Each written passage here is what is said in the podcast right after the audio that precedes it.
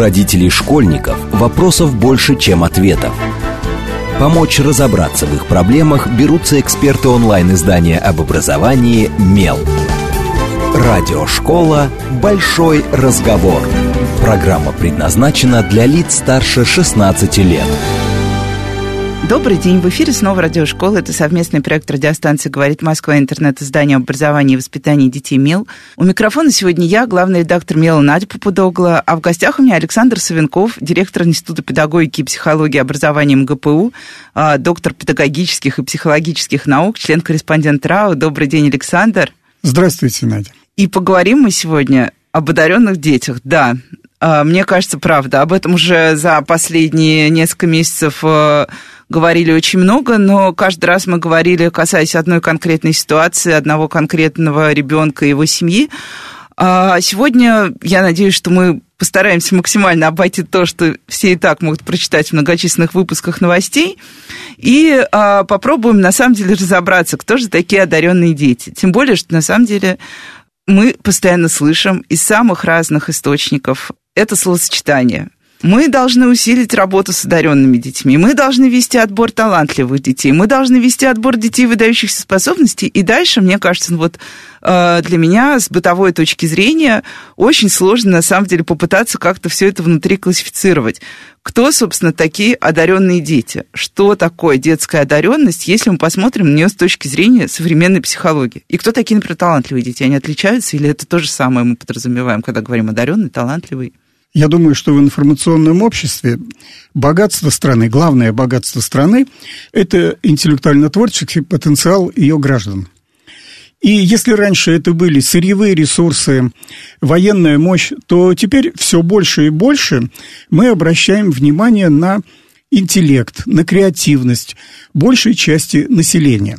И любой человек, будь он психолог, педагог – или родитель, столкнувшись с проблемой детской одаренности, буквально вынужден ответить для себя на четыре важнейших вопроса. Что такое одаренность? Первый вопрос. Что понимает под этим современная психология? Мы поговорим об этом. Если мы понимаем, что такое одаренность, мы можем ее диагностировать как можно диагностировать ее. Но как ее диагностируют психологи, это понятно, там профессиональная работа. Но что могут в этом плане родители, что могут в этом плане педагоги? Обсудим. Затем, можно ли прогнозировать развитие? Если сейчас у нас ребенок показывает высокий уровень одаренности, сохранится ли этот дар на всю жизнь. На всю жизнь, через 5, через 10 лет, через 20. Будет ли он успешен на работе? Достигнет ли он звание талантливый или гениальный человек. Э, вот эта тайна за семью печатями, но психология пытается отвечать и на эти вопросы. Ну и, конечно, самая большая проблема обучения и развития. Что можно, а чего нельзя сделать педагогическим путем? Можем ли мы повлиять на одаренность педагогическим путем? И вот теперь, если мы обратимся к корню слова одаренность, одаренные дети, детская одаренность, корень это дар – и если мы соглашаемся с его использованием, значит, мы допускаем, что в психике человека есть что-то такое, что не выучено, не куплено, не как-то благо приобретено, а ему даровано. И вот это часто коробит педагогов и особенно администраторов образования. Мы воспитываем педагогов правильно, вот таким образом, что, знаете, педагог должен верить, что его мастерство, его квалификация, э, его старания могут любо, помогут раскрыть любого. любого ребенка, да достичь он может любой уровень, любого уровня одаренности. Но психологи все знают, что это не так. Педагог должен верить, что он может все – так же, как полицейский должен верить, что он поймает всех преступников. Офицер должен быть уверен, что он победит любого врага. Врач должен быть уверен, что он вылечит любого больного. И учитель должен быть уверен, что он может бесконечно обучать, развивать до, до бесконечно высоких уровней любого ребенка. Но в жизни все оказывается не так. Поэтому существует два термина из одних и тех же слов состоящие. Это детская одаренность и одаренные дети – когда мы произносим словосочетание «одаренные дети», перед нами совсем небольшая группа детей. по самым оптимистичным оценкам, их в популяции от 2 до 5 процентов. Немного, прям скажем. Не, немного, да. И знаете, есть специальные педагоги, замечательные, очень талантливые. Иногда их имена мы узнаем в связи с победами наших детей на Олимпиадах по математике, информатике, химии, биологии. Это есть, это все замечательно, и многие люди думают, ну, вы знаете, вот э, одаренность – это не про меня. Я обычный педагог или у меня обычный ребенок, вот как у родителя, и проблема одаренности меня не касается. И это так, если мы говорим в аспекте одаренные дети. Вот есть такая компания небольшая, их также немного, как немного деток с патологиями. Ну, к сожалению, вот так бывает в природе. Но есть другое словосочетание – детская одаренность. И когда мы работаем с ним, перед нами интеллектуально-творческий потенциал каждого ребенка. А дальше смотрите, как интересно получается. Ведь обществу, государству, родителям, детям, педагогам безразлично вообще-то, вот по большому счету, кто и как одарен. Главное для них, насколько ты успешен. И счастлив в своей успешности. И счастлив, безусловно. Это вот дополнительная линия. Сейчас, кстати, довольно много исследований по э, субъективному благополучию, как это называют психологи, а в народе это называется счастьем. Вот можно ребенка там вести к самым высоким Э, уровнем достижений в математике, в химии, биологии, но если это не приносит ему счастья и удовольствия, стоит ли это делать? Э, вот. Но это такой отдельный вопрос, постараемся его коснуться тоже. Так вот, общество, как я говорил уже, интересует успешность. А успешность и одаренность – это не одно и то же. Как говорят некоторые умные люди, но в частности Эдвард Дебано – очень быстро можно ездить и на очень скромном автомобиле. И часто человек с весьма скромным даром достигает невероятных высот э, в самых разных областях. И напротив, человек одаренный, э, которому бы совершать какие-то интеллектуальные подвиги, их не совершает. Или Всего... вообще исчезает очень быстро. Мы видели много примеров юных, то, что вот называют, СМИ любят такие публикации. Юный гений, и юный гений исчезает сразу после совершеннолетия, неизвестно да. куда. А может быть, вы даже замечали, есть целая серия документальных фильмов, которые рассказывают нам о детях-актерах, о детях-художниках, которые вот были-были, их поднимали очень высоко, а потом вдруг раз и куда-то исчезли. И, кстати, вот судьба победителей Олимпиад, вот этих замечательных по физике, химии, математике, она тоже не такая простая, как может показаться. На Олимпиадах побеждают одни дети, а выдающимися математиками потом становятся другие люди. Это нормально, в жизни так бывает. Поэтому некоторые психологи, в частности, канадский психолог Тененбаум, ввел в свою концепцию одаренности такой странный сюжет – оказаться в нужном месте в нужный час. То есть в становлении одаренного человека – в его реализации, в его успешности значительную роль играет господин случай.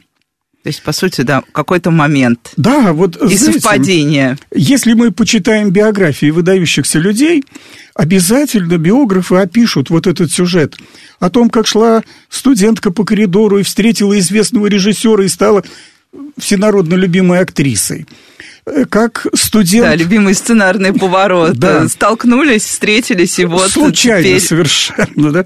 Э, там студент встретил профессора на конференции и стал выдающимся математиком, ну и так далее. Таких сюжетов миллион.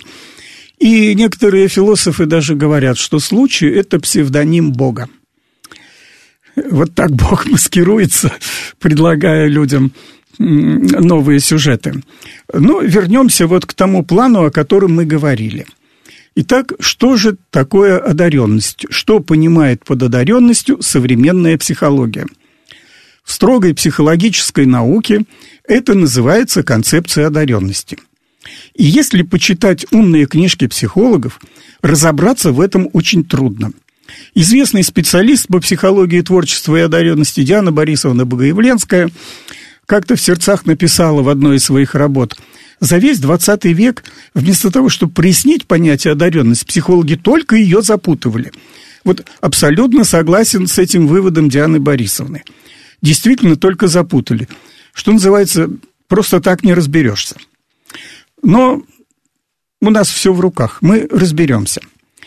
Как бы не были сложны эти тексты и наполнены противоречивыми высказываниями, все-таки можно признать, что в современной психологии под одаренностью понимают три фактора.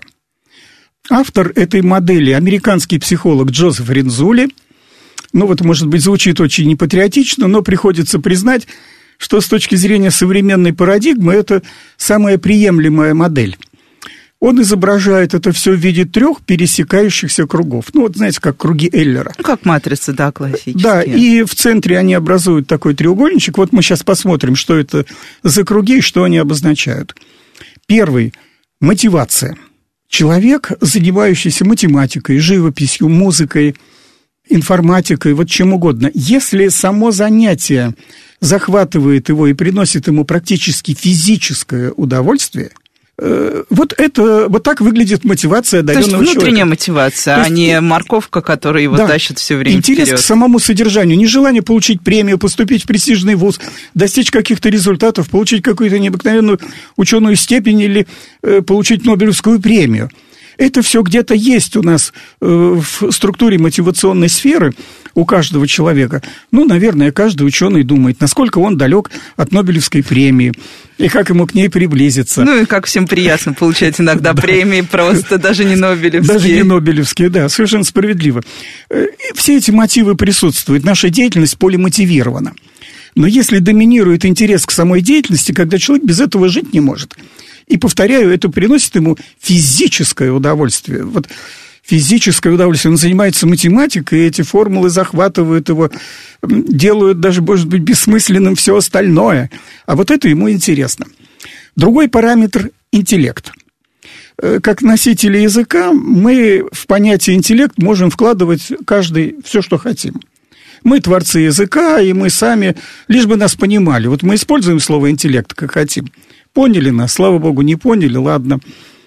И когда говорят об интеллекте философы или педагоги, они сваливают туда все, что относится в быту к понятию ум. В психологии интеллект – это ровно то, что измеряется тестами IQ. Это возмущает многих людей.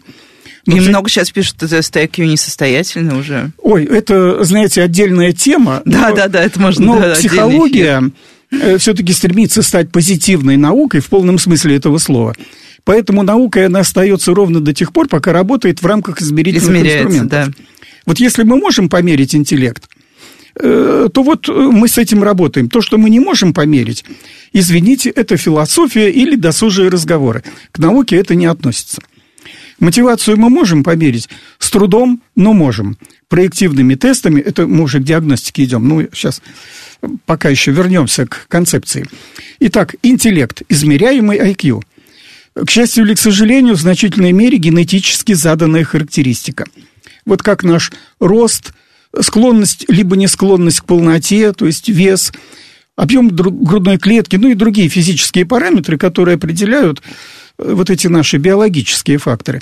И вот интеллект, к сожалению там, или к счастью, очень зависим от наших предков. Далее третий параметр – креативность. И если интеллект в значительной мере есть производная э, генотипа, то есть наших биологических факторов, то креативность в большей мере, ну, где-то 50 э, и более процентов обеспечена средовыми условиями. Причем Э, у нас часто возникает соблазн развивать ее совсем не так, эту самую креативность. И я, когда студентам объясняю, что такое креативность, вот бывают такие студенты, до которых тяжело это доходит. Я им говорю, ребята, посмотрите фильм «Один плюс один». Там два человека совершенно разных, я не буду пересказывать фильм, но вот этот контекст, который нас интересует. Два человека принципиально разных, по-разному воспитанных, вдруг объединяются и начинают показывать нам великолепные варианты сотворчества. Они творят вместе, постоянно. Убегают ли они от полиции, э, либо продают и пишут картину. Казалось бы, глупый сюжет, но каким фейерверком это все заканчивается. и, и так далее. Вот креативность, она не привязана к какому-то виду деятельности. Человек либо креативен, либо не креативен. Если он креативен, он везде будет креативен. И когда от полиции убегает, и когда отношения с другими людьми выстраивает, и когда картины пишет. И у нас есть такое у педагогов, особенно у тех, что занимаются маленькими детьми, ощущение, что креативность это куда-то вот в сторону искусства должно уходить. Да, развитие творческих способностей. Да, вот мы в детском саду так много занимаемся развитием креативности, мы рисуем с детьми, э, у нас театр есть, у нас мультстудия. Э, но погодите, можно совершенно не творчески размазывать краску по холсту и очень творчески мыть полы. Э, творчество не привязано ни к какому виду деятельности. Соответственно, никакой вид деятельности не является монопольным в ее формировании. Теперь следующий вопрос. Итак, одаренность – это три фактора – мотивация, интеллект и креативность. Если мы теперь хотим ее продиагностировать, нам надо оценить – мотивационно-потребностную сферу личности и понять, какие мотивы там доминируют. Это, кстати, стало очень модно в современных школах, которые делают упор на то, что они работают с одаренными людьми, и там дети проходят массу мотивационных тестов сейчас. Правильно. С одной стороны, это позволяет выяснить вот этот уровень субъективного благополучия, насколько ребенку комфортно в школе. Ведь мы же должны э, понимать, э, и классики нам об этом говорили, что ребенок не готовится к жизни, он уже живет. И этот участок жизни должен быть счастливым. Мы об этом все время забываем, мы смотрим на детство, как на подготовку к жизни до сих пор. Несмотря э, на Жана Жака Руссо, Венцеля, Монашвили, которые нам постоянно пытаются внедрить обратное – Детство не подготовка к жизни, а сама жизнь, этот период должен быть счастливым. Ну и в то же время ребенок должен приобрести очень многое за этот период. И вот тут надо маневрировать. Итак, оценили мотивацию. Мы можем оценить интеллект. Э, какие проблемы у нас в стране с этим существуют? Дело в том, что в 30-е годы специальным постановлением правительства, о котором все знают, у нас было запрещено тестирование детей на уровень IQ. Вот в то время как в Европах, в Америке это все осталось, замечательно существовало, критиковалось, кем-то поддерживалось, это все сюжеты понятные. У нас это просто запретили. И мы не нарабатывали собственные версии вот таких методик. Сейчас мы пользуемся иностранными инструментами – Э, но, тем не менее, это может получиться. Я знаю нескольких психологов, которые сейчас взялись за разработку отечественной версии тестов интеллекта. Э, но там очень важно, чтобы у них был высокий уровень корреляции с другими тестами. Понимаете, вот они должны быть культурно свободны, э, то есть человек должен, выросший в любой культуре, должен показывать по ним адекватные результаты и они должны соответствовать другим тестам. Ну, вот это все э, профессиональные психологи знают, они это сделают. Я надеюсь, у нас появится отечественная версия тестов на интеллект, и мы можем сканировать э, деток вот на наших огромных пространствах и делать уже какие-то выводы, где у нас есть проблемы, а где у нас есть замечательные решения. Креативность. Э, с горем пополам мы ее тоже можем оценить. Некоторые психологи и очень известные ругают самыми нехорошими словами тесты креативности. Как можно оценить то, чего нет? Э, вот ведь креативный человек создает то, чего не было. Как вы оцениваете то, чего не было? Да мы не то, чего не было, оцениваем, мы психику оцениваем. И если психолог э, тупо не привязывается вот к результатам тестов, а способен понять, как полученный результат проецируется на личность ребенка или взрослого, все работает нормально. Потом есть э, более мягкие варианты, требующие большего времени для оценки той же креативности. Это и опросник Джонсона, и замечательная методика, уже упомянутая мной Дианы Борисовны. Извините, метод. Я тут вот промахнулся, извините. Не методика, метод. Она его так скромно называет. Метод. Креативное поле. ну, не знаю, некоторые психологи говорят, что ему удается с ним работать. Вот это мы оценить можем, но это все-таки история не для родителей, а для психологов, для профессиональных, которые вооружены, 6 лет обучались в университете, и они могут это делать. Что делать родителям? Что делать педагогам? Да, потому что родитель скачает тест в интернете, первый попавшийся на IQ, и дальше будет делать выводы. Мы знаем, как это бывает. Да. И вот этого бы делать не надо. В некоторых странах разрабатывают специальные тесты для педагогов, специальные методики, не тесты уже, методики для педагогов и для родителей. Э, я пытался это тоже делать, публиковал это в своих книгах, но кто-то читает, кто-то не читает. Понятно, что это не всем доступно. Но вот как это выглядит? Есть, например, опросники, вот те же американские, которые дают родителям, и там выделен ряд параметров. Есть э, довольно подробный перечень качеств, наиболее характерных для одаренных детей. Вот концепция концепции, мотивация, интеллект, креативность. А как это все проецируется на реального живого ребенка? И тут мы попадаем вот в это поле, описанное биографами и психологами в значительной мере, вот теми, кто занимался историометрикой, что было характерно для одаренных людей в детстве, например, по биографиям выдающихся людей, что характерно для одаренных детей в наше время. И вот составляются такие списки, э, по ним нельзя диагностировать жестко, потому что они плохо структурированы. Э, но, э, по крайней мере, можно сориентироваться и понять, куда мы движемся. Эти группы качеств я бы разбил на три группы. Это особенности когнитивного развития одаренных детей, особенности их психосоциального развития и особенности психофизического. Давайте коротко пробежимся, чтобы понять, о чем речь. Да, на самом деле нам сейчас нужно будет э, уже достаточно скоро уходить на новости, поэтому я предлагаю, чтобы мы прям в следующей половине подробно об этом поговорили. Э, я просто задам тоже такой супер бытовой вопрос. Э, э, а если что-то помимо одаренности, вот все, что вот родители классифицируют как то, что у их ребенка какие-то супер таланты, да, ну понятно, что можно научить в два года ребенка читать. Сейчас мы уже многие родители научились да. это делать на потоке. У нас дети читают и э, серьезные романы читают в пять лет, э, совсем не по возрасту. Но вот э, э, есть ли что-то, что родитель может увидеть без всяких метрических штук? Или это невозможно? Вот так, если объективно. У нас прям одна минута, так что да, да. или нет.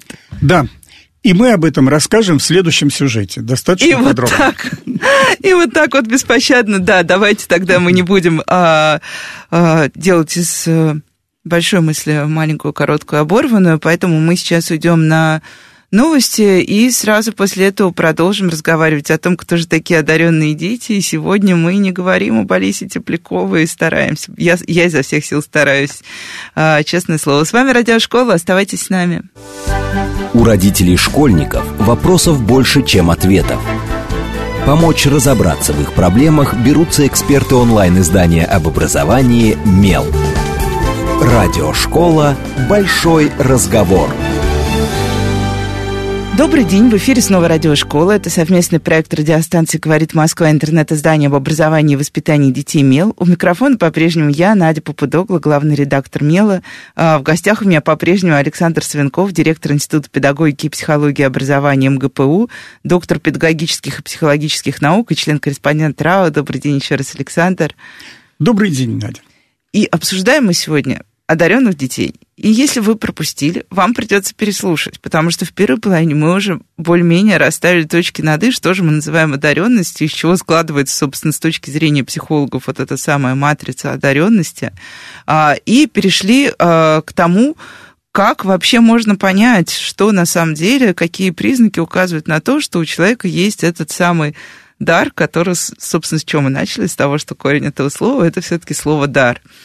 А, ну и я вот как раз пыталась э, перед уходом на новости быстренько, так как любят э, говорить журналисты, любят быстренько, быстренько разобраться, как быть простым родителем, у которых нет никаких диагностик, и которые есть ли что-то, что может тебя навести на мысль о том, что у тебя одаренный ребенок? Хотя вот, вот я смотрю на своего ребенка, я обычно думаю, да, одаренности у нас тут не пахнет. Ну, я про себя так думаю, так что все нормально, это как раз генетическая история, о которой мы тоже поговорили. Но что есть помимо этого? Как мы смотрим на детей? Вы знаете, вот к тому сюжету, с которого вы начали, о собственном ощущении. Обычно родители с высоким статусом образовательным недооценивают уровень одаренности своего ребенка. Родители с низким статусом образовательным, как правило, его переоценивают. Это обнаружил немецкий психолог Гюнтер Трост, проанализировавший большое количество исследований о прогнозировании. И поэтому часто родителям, мне очень сведущим в педагогических, психологических делах, кажется какой-то фантастикой, когда ребенок в три года, когда его в три года научили читать по специальной методике, в этом нет ничего волшебного, это знает любой педагог. Э, любого ребенка, лишь бы он сам начал немножко говорить, тут же можно научить читать. Вопрос зачем? Но научить можно. Это таким образом не сделаешь его одаренным. Это нормальная ситуация. Вернемся к одаренности. Чем же отличаются одаренные дети при обычном простом наблюдении без э, оценки по строгим диагностическим методикам? Первое, вот говорим о познавательной или когнитивной сфере, как говорят психологи. Первое, что высвечивается у любого специалиста, это познавательная потребность. В народе она называется любознательностью. Покоится она на исследовательском рефлексе, который когда-то описал Иван Петрович Павлов. Вот он пищевые рефлексы открыл, а параллельно открыл рефлекс, что такое. И, как оказалось, у всех живых существ это основа для формирования индивидуального опыта и сохранения вида – и поэтому все малыши животных, лисята, медвежата, котята, щенки очень любопытны. И дети очень любопытны. Но у ребенка любопытство перерастает в любознательность. Или, как говорят психологи, э, познавательная вот, вот это поисковая, Освоение еще поисковая активность да.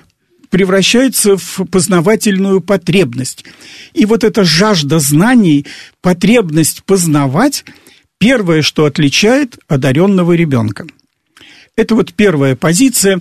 И в биографиях выдающихся людей бесконечное количество примеров, как они любопытны были с детства, и любого ребенка э, вот, э, с высоким уровнем развития как раз по этому параметру очень легко отличить от других. Он не насытен в этом, ему постоянно нужно читать, ему постоянно нужно что-то слушать, ему постоянно надо об этом умными словами говорить. Иногда, вот когда этот уровень одаренности высок, дети приводят в жуткое состояние педагогов и родителей. Теми темами, о которых они рассуждают. Вопросами, которые они вопросами, задают. да. И вы знаете, в каждой культуре, но это вот отдельная тема, ее развивал психолог Подьяков, довольно много ограничителей. Вот мы вроде бы все за любознательность ребенка, а в то же время мы говорим ребенку на базаре любопытной э, Варваре нос, нос оторвали. Да, да, да. Много будешь знать, скоро состаришься. То есть у нас много культурных штампов. Вырастешь, поймешь. Да. Ну, тут надо понимать, э, вот мы где-то должны ограничивать познавательную активность ребенка. Э, ну, это связано, допустим, с использованием каких-то запрещенных веществ, может, сексуальной информации. Вот до определенного ну, понятно, времени. что мы... во всем есть свои разумные возрастные да. границы, да. Но в то же время вот надо посмотреть, насколько те культурные штампы, которыми мы пользуемся, необходимы в нашем общении с нашим ребенком. Но это мы уже вот про педагогическую сторону дела стали говорить. Следующее э, качество, которое выделяют у одаренных людей, это сверхчувствительность к проблемам. Способность видеть проблему там, где другие не замечают никаких сложностей. Проблем, говорил Рубинштейн, не видит только тот, чей разум еще дремлет – и одаренный человек – это тот, кто, занимаясь вот какими-то обыденными делами, боковым зрением и боковым, или, как говорят психологи, латеральным мышлением, улавливает кучу событий, процессов и явлений. А мы, простые люди, проходим мимо тысячи открытий, не заметив их. Те, кто заметил, становятся нобелевскими лауреатами. И вот это умение видеть проблему там, где другие ничего не замечают, это тоже особенность одаренных людей – Высокий уровень логического мышления. Тут понятно и определяется тестами интеллекта. Э, высокий высокая способность к ассоциированию, к объединению вещей, казалось бы, разнородных. И сюда же вплетается метафоричность мышления, способность к переносу. Малышам, кстати, это делать трудно. Вот мы пробовали с малышами в первом классе обсуждать известные пословицы. Напшил в мешке не утаишь, с двумя зайцами погонишься, ни одного не поймаешь. И многим детям очень трудно э, метафорически мыслить, от вот, реальности. понять переносный смысл этого высказывания. Они начинают рассуждать предметно, говорят, ну, слушайте, шило в мешке, вот оно прям протыкает и вот так торчит. И это же все видят. Нет, ну а про что это? И, знаете, порой от него невозможно добиться. Одаренные дети могут делать вот эти ходы и сами выстраивать метафоры. Способность к прогнозированию – вот тут начинает работать такое хитрое качество, как интуиция, за которое психологи с трудом могут браться. Но когда ваш мозг работает как суперкомпьютер, помимо вашего сознания, соединяя совсем разные вещи, если он мощный, то он может выдавать прогнозные сценарии очень точные. Именно поэтому, когда мы хотим что-то узнать, мы приглашаем экспертов. Очень известных ученых, и они, не зная многих частностей вот могут выдать более-менее верный прогноз. И то часто ошибаются. И вот способность к прогнозированию, вот такое важное качество. Довольно много было исследований, посвященных юмору. Вот юмор и умственные способности. И, э, ну, мы все однозначно оцениваем в быту людей по тому, как они воспринимают шутки. И как они сами шутят. И как они сами шутят. И в каких шутят. ситуациях. Да. И вот это элемент нашего социального интеллекта, оценить, насколько человек умен, э, как раз вот по вот этим ситуациям с юмором. Э, тут, я думаю, все понятно, но связи прямой, к сожалению, не обнаружилось. И еще очень важная позиция, это вот касается современного отношения к воспитанию детей – Э, нас подталкивает к этому жизнь. Вот вы приводите девочку в балетную студию какую-то серьезную в пять лет, а вам говорят, а вот вы уже опоздали. Надо было прийти там в три с половиной, в четыре года. Знаете, хочется увидеть этих педагогов, которые вот так говорят. Но это правда жизни. В теннис надо начать играть в шесть лет, в хоккей в пять, э, балетом заниматься там в три, в четыре. И, понимаете, а как же, вот можно спрогнозировать судьбу ребенка такого в возраста в три года?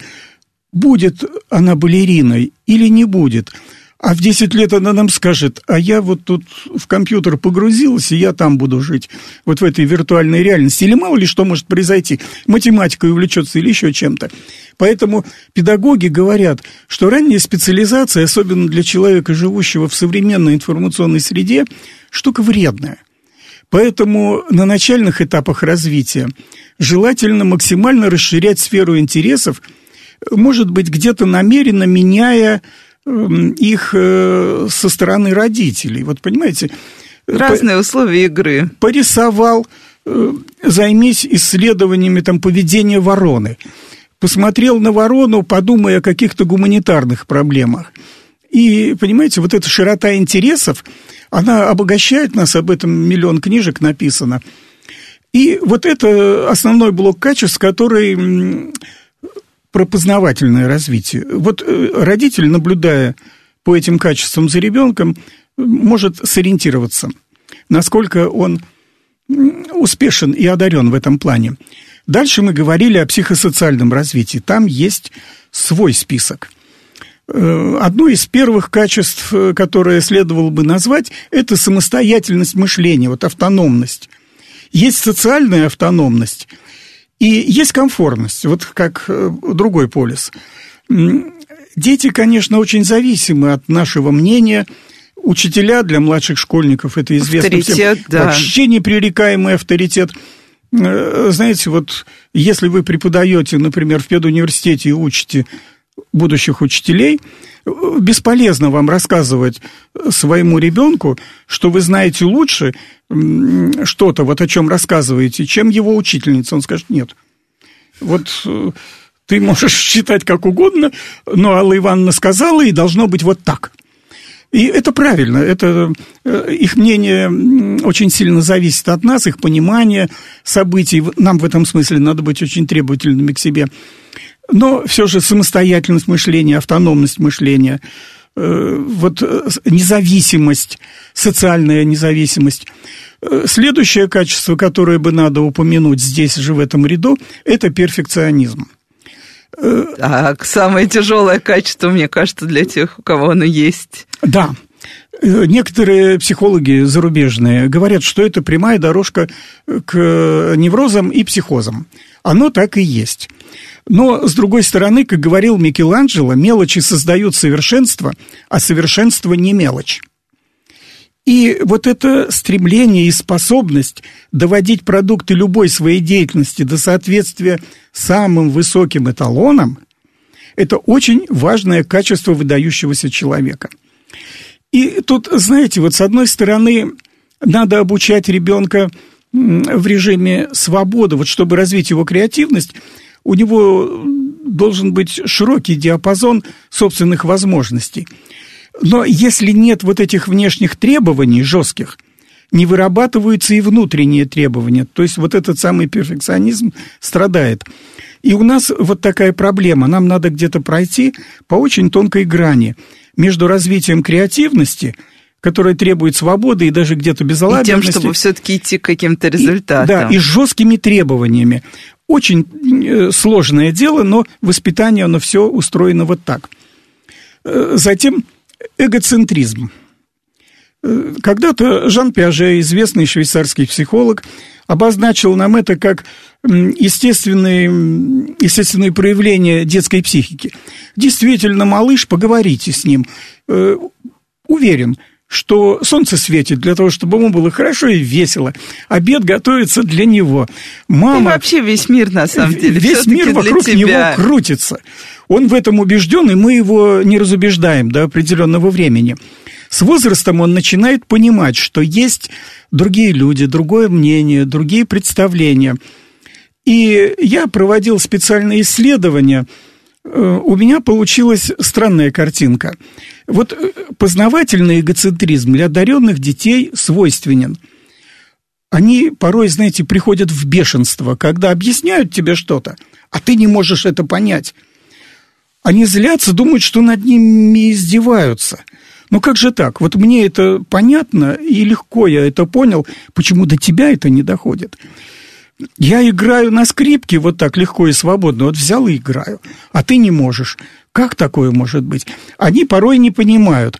С возрастом это приходит, что вот не все могут вот так решать задачи тысячелетия, или играть на музыкальном инструменте или петь. Вот ты можешь, а остальные не могут. До них порой это не доходит. Они думают, что остальные люди над ними просто издеваются, которые не понимают то, о чем они им рассказывают. А вот что касается социальной сферы, социального эгоцентризма, э, то тут сложности начинаются вот с чем. Мы часто одаренных детей перемещаем из естественной микросреды в среду более старших детей. Это... Э, Или в прям специальное место, где много одаренных детей. Да. Или уже даже взрослых, как некоторые да. в университетах в детском возрасте учатся. И тогда происходит э, вот такая проблема случается. Он в познавательном плане-то не отстает от этих взрослых людей, но в социальном плане он ребенок. И вот этот диссонанс порождает массу проблем социального свойства. Он не может влиться в этот коллектив, он не может нормально общаться. Он получает какой-то странный социальный опыт – но он все равно же его приобретает. На ну, него конечно, да, что на него смотрят... Э... Как на маленького, глупенького... Смеются, что он играет, как вот был в ситуации там да. с университетом. Она играет с там с чем-то, с водой, ну да, ребенок, он играет И с водой, но... Вот это обстоятельство некоторых психологов даже привело к э, утверждению, что в социальном плане, в плане развития эмоционального, социального интеллекта, одаренные дети обычно отстают от нормы. Э, но даже, знаете, вот находясь в норме и имея высокий уровень когнитивного развития, э, они могут демонстрировать нам у нас возникает ощущение отставания. Оно, может быть, и отсутствует, но, тем не менее, это будет возникать. Затем Какие еще качества можно вот социально отнести, ну, отнести к социальным. Ну, вот мы говорили о развитии эмоциональной сферы, ну, вот, наверное, этого будет в этом плане достаточно. Что касается психофизических особенностей, есть в обществе сформированный в 20 веке стереотип, что одаренные дети – это такие головастики в очках с, тонкими, с толстыми линзами, да, да, и да. вот они такие... Сидят на стуле всю жизнь, ничего не могут, кроме того, что могут. Да, еще у них с социальными делами проблемы, да. с эмоциональным интеллектом, отставание, шнурки они завязывать не умеют. Ну и что, что решают квадратные уравнения. Долговременные исследования, или, как говорят в психологии, лонгитюдные исследования, проведенные в разных странах мира, показали, что тут все не совсем так. Дело в том, что одаренность имеет э, вот такую особенность – если мы возьмем кривую Гаусса-Лапласа для распределения случайных величин, жалко, что мы на радио, я бы нарисовал ее, тогда было бы более наглядно. Но я думаю, что многие наши родители и педагоги... Ну, или можно прямо сейчас погуглить, пока... Да, знают, о чем речь. Вот кривая Гаусса Лапласа. Гаусс, кстати, в детстве был одаренным ребенком. Очень интересный товарищ, про него там рассказывают легенды, как он учился в гимназии. И вот он разработал эту кривую – Согласно этой кривой, примерно 70%, ну, там, строго говоря, 68%, ну, обычно огрубляют в образовании, 70% людей по уровню одаренности относятся к норме. И эта эм, одаренность располагается в интервале 80-120 единиц. Но если мы возьмем формулу Вильяма Штерна для расчета коэффициента интеллекта, там нужно э, умственный возраст поделить на календарный и умножить на 100 единиц. И вот если ребеночек у нас 7 лет, и его э, календарный возраст 7 лет, и умственный возраст по решению задач, он показал нам 7 лет, 7 делим на 7, получаем 1, умножаем на 100, получится 100. Это вот верхняя точка в кривой Гаусса-Лапласа. Если в другую сторону мы спускаемся, у нас будет граница 80, а вправо, где одаренность, там 120. Вот это норма между 80 и 120. И это нормальные обычные дети, под них настроена большая часть образовательной конструкции нашей. А дальше вот от 120 до 140 начинается так называемая нормальная одаренность. Ну, при каком условии у ребенка будет 140? Вот если ему 7 лет, а он нам демонстрирует возраст, ну, например, десятилетнего. 10 делим на 7, получаем 1, э, там 30 делим на 7, получаем еще 9, получаем безумный интеллект, там порядка 190 единиц. Это, это вообще вот редчайший случай. Но можете себе представить, как получить интеллект, допустим, 140 единиц. И вот со 140 единиц и дальше, там до бесконечности – начинается высокая одаренность. Но очень интересный сюжет про вот этих деток, которые от 120 до 140.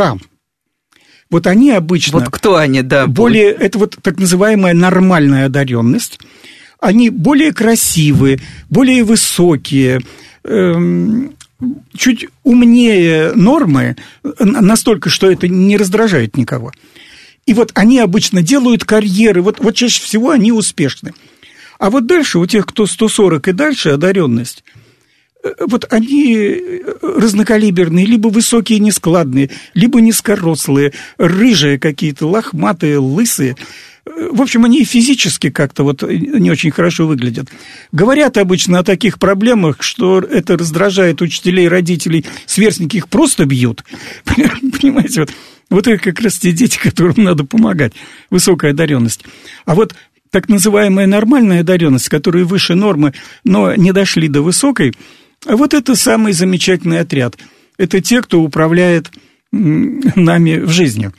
Но, вы знаете, тут американский психолог Джулиан Стэнли провел серию исследований вот с таким прямым простым вопросом, кто нами правит, и определил, что дети – с ранних лет показывающие высокие результаты по математической части теста IQ, как правило, становятся хозяевами жизни и занимают верхние этажи управления.